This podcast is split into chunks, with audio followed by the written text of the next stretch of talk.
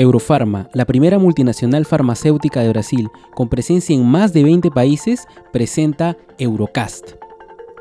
Un espacio informativo sobre las enfermedades prevalentes de la población peruana, sus diagnósticos y tratamientos desde el punto de vista de importantes médicos especialistas de la región.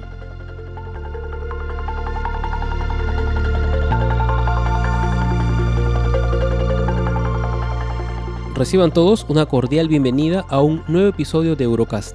En esta ocasión tenemos como invitado al doctor Carlos José Mendoza Fox, pediatra neumólogo, egresado como subespecialista de la Universidad Peruana Cayetano Heredia y como pediatra del Hospital Nacional Edgardo Rebagliati y la Universidad Particular San Martín de Porres, con entrenamiento en el Miami Children's Hospital y el Instituto Nacional de Pediatría de México.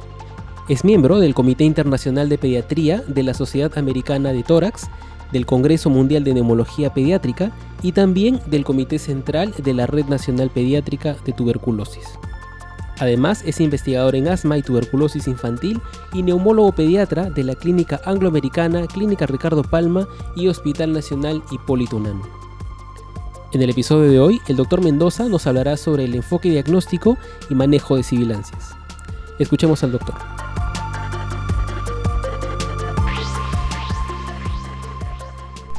Hola, espero estén bien. Gracias por su tiempo y su atención.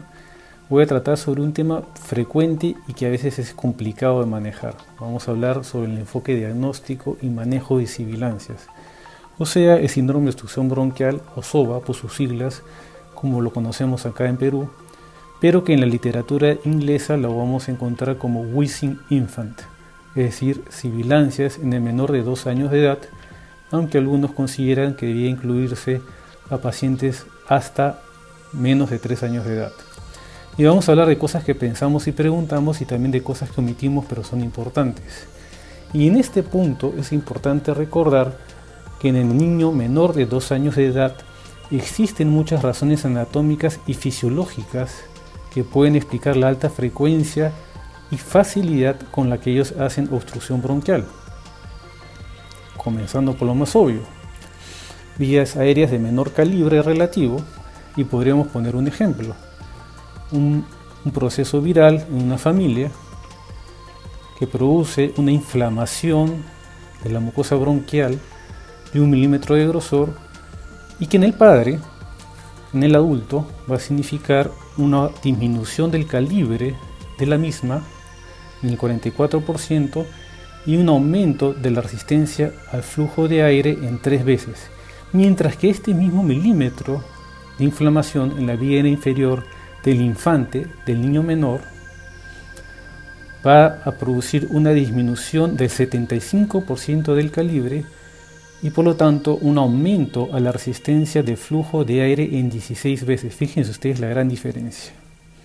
Otras características importantes, por ejemplo, es que la longitud de la vía aérea es mayor por superficie corporal y a mayor longitud, mayor resistencia al flujo de aire, hay una mayor tendencia al colapso de la vía aérea, incluso en volumen tidal, en volumen corriente, el cartílago bronquial es menos rígido, hay una menor relación de elastina, colágeno en el intersticio pulmonar, o sea que este es menos distensible, en otras palabras el pulmón tiende a colapsarse, hay una mayor proporción de glándulas mucosas en el epitelio y la submucosa, con mayor tendencia a la producción de secreciones y esto explica por qué en este grupo etario encontramos tantos roncantes y sucrépitos que incluso pueden enmascarar las sibilancias. Hay una mayor prevalencia en general de la hiperactividad bronquial inespecífica y en general la resistencia a la vía aérea está aumentada hasta los 5 años de edad, poca diferencia de los adultos en los cuales el 80% de la resistencia está representada por la vía aérea central o mayor, en el menor de 5 años el 50 y hasta 60% de esta resistencia está representada por la vía aérea inferior. Y de hecho, la vía aérea inferior representa una mayor superficie en comparación con la vía aérea mayor o central.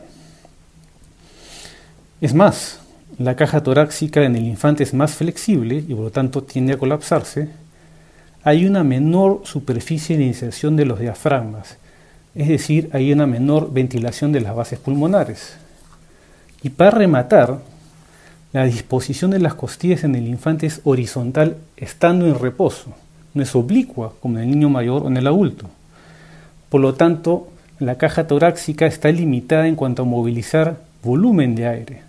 Es decir, el infante cuando entra en síndrome estrés respiratorio, lo único que puede hacer es taquimnia, aumentar la frecuencia respiratoria, pero no puede hacer polimnia, no puede aumentar el volumen de aire que moviliza. También en los pulmones hay diferencias significativas. Los bronquioles respiratorios no están desarrollados y por lo tanto no intervienen en el intercambio gaseoso.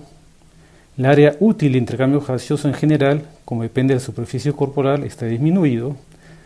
Los alveolos no solamente son de menor tamaño y menor número, sino también la forma es distinta. Su superficie interna es lisa, es esférica, no tiene los repliegues que tiene el niño mayor o el adulto y por lo tanto la superficie de intercambio gaseoso es menor. Y finalmente hay una ausencia de ventilación colateral, ¿no? ausencia de los poros de Kohn y Lambert, es decir, poros interalveolares y broncoalveolares. Y debido a estas diferencias que encontramos en todo infante, nuestra principal herramienta, lo que más nos va a ayudar en nuestro diagnóstico es la anamnesis. Una anamnesis detallada, dirigida, repetitiva, inquisitiva, a veces, diría yo con frecuencia, en una primera entrevista no vamos a obtener el dato crucial que nos va a llevar al diagnóstico. A veces la persona que va a la consulta no es la que tiene el dato. Recuerden que padre y madre trabaja, habitualmente ellos llevan al niño, pero quien lo cuida en casa es la abuela, y a lo mejor es la abuela la que tiene el dato crucial para llegar al diagnóstico. Bueno, en la siguiente parte vamos a hablar específicamente sobre las cosas que debemos preguntar y tener en cuenta además del manejo. Muchas gracias por su atención. Muchas gracias, doctor Mendoza, por la información científica brindada el día de hoy. En Eurofarma estamos comprometidos con el bienestar y la salud de nuestra población, así como con la educación médica continua. En la segunda parte continuaremos desarrollando este interesante tema. Muchas gracias por su atención a Eurocast.